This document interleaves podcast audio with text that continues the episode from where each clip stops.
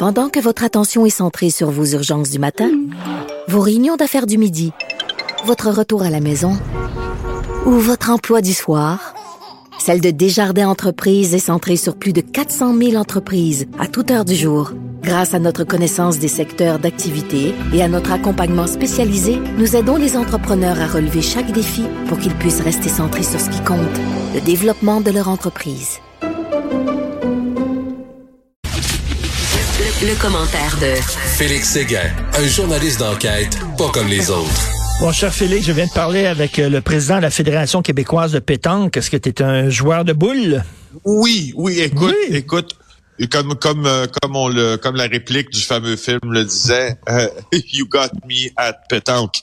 franchement là, you had me at pétanque, you had me at hello. Hein, c'était dans quoi donc ça ce film-là? C'était Jerry Maguire. C'était Jerry Maguire. Merci. Jerry Maguire. on peut toujours compter sur toi pour ça. Oui, la pétanque, j'adore. Et quand tu réfères, évidemment, bravo pour tes références populaires culturelles avec le défi mini-pot et Carl ben oui. C'était qui les, les buis? C'était-tu les... au trou? Le totem. C'était Suzanne Buis.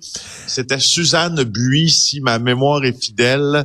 Euh, et c'était, je me rappelle, je me rappelle aussi beaucoup, euh, de l'animateur Serge Vleminx, hein, qui avait, qui, quand quand, quand il y avait un birdie, c'était comme, c'était, je dis, c'était comme s'il décrivait une finale de Coupe du Monde entre, euh, je sais pas moi, euh, la France et, l'Argentine, là, tu sais, de, de, de, soccer, franchement.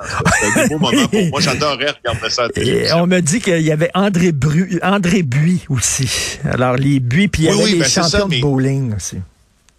Oui, mais euh, effectivement, sauf que je, je crois que euh, la, les, buis là, c'était c'était le monsieur et madame là, c'était un couple, n'est-ce pas? Oui, oui, oui. Hein? La famille Buis. André et Suzanne. Carl Carmoni. Ah bon, ben, Suzanne Buis. Bon, ben parfait. Bon, tu vois, wow, wow. Ben écoute, euh, écoute, pourquoi pas euh, des tournois de jeux de poche, tiens, à TVA Sport, pourquoi pas.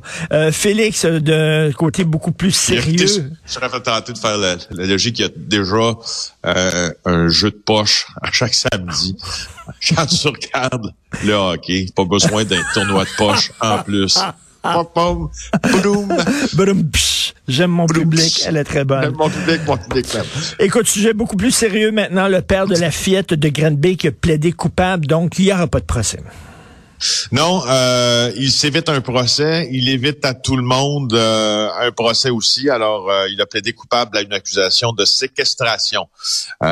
et jusqu'à maintenant, c'est interdit de vous révéler ce que cet homme-là de 32 ans avait à voir dans la mort de l'enfant. Puis les nouveaux détails qui l'impliquent font en sorte qu'on se pose, d'abord on va les dévoiler, ces détails-là, puis vous verrez qu'ils nous amènent à une question il plaide coupable à des accusations réduites, hein, l'accusation réduite de séquestration. Donc, l'accusation de négligence criminelle causant la mort, elle, prend le bord. Et là, quand on lit euh, hmm. ce, ce, ce, qu'il aurait fait à sa, à sa fillette, on est en train de se dire qu'il a échappé belle. Disons qu'il y a eu un il y a eu un bon deal, entre guillemets, puis on aurait peut-être aimé le voir devant le tribunal répondre euh, de ces euh, de ces actes-là. Euh, Félix, je, je, voyais ce matin un micro-trottoir, un vox pop à LCN, et beaucoup de gens disaient il s'en sort à bon compte. Là. Ben, écoute, c'est parce qu'il a témoigné à huis clos euh, lors du procès de la belle-mère de l'enfant, hein, qui, qui s'est terminé, si ma mémoire est fidèle, la hmm. semaine dernière. Le juge en a fait un long résumé quand il a euh, émis ses directives au jury, quand il a témoigné, il avait, euh, il avait dit avoir l'esprit brouillé, puis il retenait seulement des flashs des événements qui sont survenus. Il se rappelle que l'enfant tentait souvent de se sauver et a tenté de se sauver à deux reprises le matin euh, du 28 avril 2019, donc avant son décès. Pendant la nuit, elle a réussi à s'enfuir. Tu te rappelles, on décrivait la scène, elle sonne à la porte d'un voisin et puis finalement, elle va se faire ramener à la maison. Euh, et c'est lui, euh, c'est lui qui a entassé des meubles devant la fenêtre de la chambre de son enfant puis qui a installé un système d'alarme pour pas que sa fille sorte. Mais sa fille a réussi à déplacer ce mobilier-là. Et là, à cette tentative, à cette autre tentative de fuir de la fille, lui, ça le, ça, ça l'accable tellement que il disjoncte, ça c'est la belle-mère qui dit ça, disjoncte, là, dit ça à son procès, il dit, il reprendre ses paroles, il était frustré et il a disjoncté, il n'y a pas d'autre mot, il sacre après moi, il sacre après l'enfant aussi. C'est ce qu'elle a rapporté, la belle-mère. Euh, donc, et, et, Félix, euh, tu sais, c'est ça. Euh, donc, tu le dis, là, il a témoigné à huis clos dans le procès de la belle-mère, chose qu'on ne pouvait pas dire pendant le procès parce qu'il y avait un interdit de publication. Euh, là, euh, est-ce qu'il y a eu ce deal-là parce qu'il était témoin? Parce que ça me fait penser à l'histoire de Paul Bernardo et Carla Molka. On se souvient, ces deux-là qui avaient kidnappé et violé des femmes. Carla Molka, ça en était sorti avec une peine de prison beaucoup moins euh, importante que Paul Bernardo. Pourtant, elle était complice, mais parce qu'elle avait accepté de, témoigner contre Bernardo, ben, elle avait eu un deal. Elle a pu s'en sortir alors que Bernardo est encore en prison. C'est un peu, un peu ça, là, non?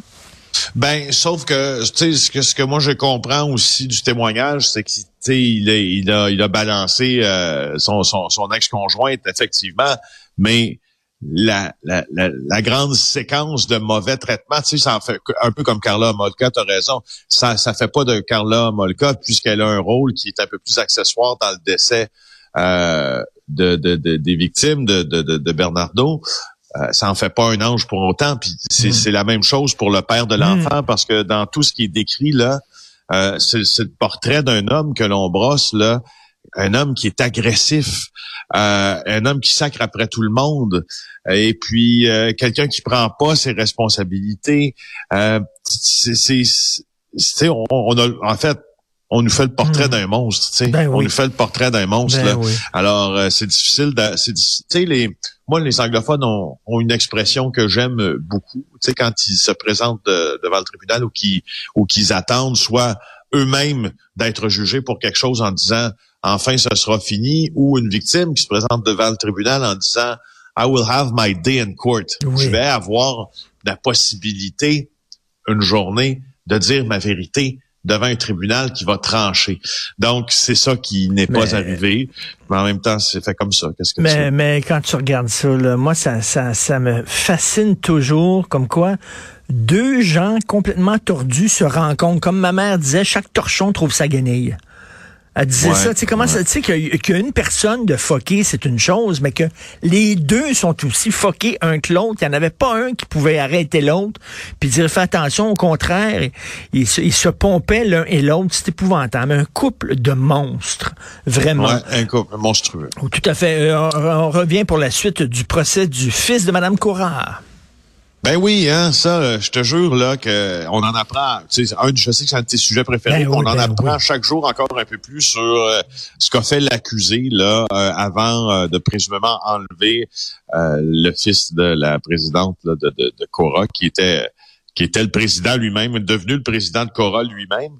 Alors, on se rappelle hein, que celui qui est accusé de tout ça, euh, c'est un, un ex-franchisé là, de Cora qui avait mal à partir avec, euh, avec l'entreprise. Il a été accusé d'enlèvement du président, du fils de madame en question, qui s'appelle Nicolas euh, Tsouflidis. Alors, mm. euh, on, on, on, vient d'apprendre que il a loué le lieu de séquestration où Monsieur Tsouflidis était a été amené. Et là, quand on a ramené Tsouflidis dans la résidence euh, de, de, de, cette, de, de, où il a été séquestré. Il était très, très émotif. Il y a eu beaucoup d'émotions. C'est Serge Fortin, euh, l'enquêteur de la Sûreté du Québec, qui raconte ça parce qu'il doit témoigner au procès de Paul Zaidan, lui. Euh, et là, on a présenté la photo des maisons et puis euh, on a dévoilé qu'il y avait un système de caméra qui était installé au mur et qui surveillait M. Tsouflidis pendant qu'il était dans la maison. Mais encore là, Zaidan, l'accusé, semble pas avoir, disons, un esprit criminel euh, comme tu l'as déjà hmm. souligné. Là, c'est pas le plus grand esprit criminel de la planète. Il a, il a au nom d'un homme qui s'appelle Imad Enasr, mais c'est le numéro de téléphone, c'est son numéro de téléphone personnel qui se trouvait sur le bail. Donc, il y a un faux nom, mais un vrai numéro. Donc, ça a été un peu facile à relier, si tu veux. Tu sais, il y a des gens qui se demandaient si euh, ce monsieur-là qui a été kidnappé n'avait pas participé à son propre kidnapping, si c'était pas un coup monté.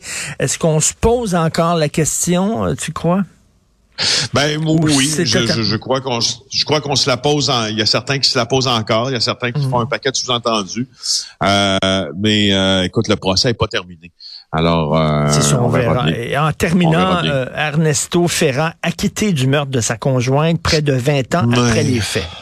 Ben oui, hein, on a parlé de ce dossier-là ensemble beaucoup. Euh, son épouse est morte en 2004. Ernesto Ferra s'en était tiré jusque-là, mais là, il a été accusé là euh, de ce meurtre qui était survenu il y a 17 ans, sauf que le tribunal, le juge, l'a déclaré non coupable du meurtre de son épouse Nadia Panarello. Euh, hmm. C'est James Brunton, un des plus éminents juristes du Québec, qui a fait la lecture de sa décision au palais de justice de Saint-Jérôme pendant plus d'une heure. Euh, et euh, tu vois, Ferra semblait assez émotif euh, pour la toute première fois du procès lorsqu'il a entendu le jugement. il y a une conjointe actuellement qui a fondu en larmes. Et ce, qu'on, ce, que, ce que Brunton dit dans son jugement, c'est que, en fait, la théorie de la couronne dans ça de la poursuite, ça disait que Ferra était le seul à avoir l'opportunité de commettre le crime. Quand quelqu'un montre une preuve, un policier ou ou euh, puis en, collaboration avec le DPCP. Ce qui est toujours important, puis la première, première chose, c'est qui avait l'intérêt. Puis quand tu as déclaré l'intérêt de la personne, c'est est-ce qu'il avait l'opportunité la capacité de le faire. Alors, il y a une possibilité raisonnable pour la couronne que euh, euh, que ce soit lui. mais il y a une hmm. possibilité raisonnable aussi pour le juge euh, qui n'a pas été tendre en travers, envers le travail des policiers dans ça, qu'un tiers aurait pu aussi à pénétrer par la porte arrière déverrouillée. Euh, bon, mais là, on est, on, est obligé de dire aujourd'hui que Ferra n'a pas commis ce meurtre-là et qu'un meurtrier court toujours. Euh, alors, Donc, il y avait, il y avait un doute raisonnable, comme, comme on dit. Il y a un doute raisonnable, euh, puis le doute raisonnable, on acquitte. Écoute, en terminant rapidement, parce qu'on parlait de possibilité de coup monté dans l'affaire du kidnapping de, de M.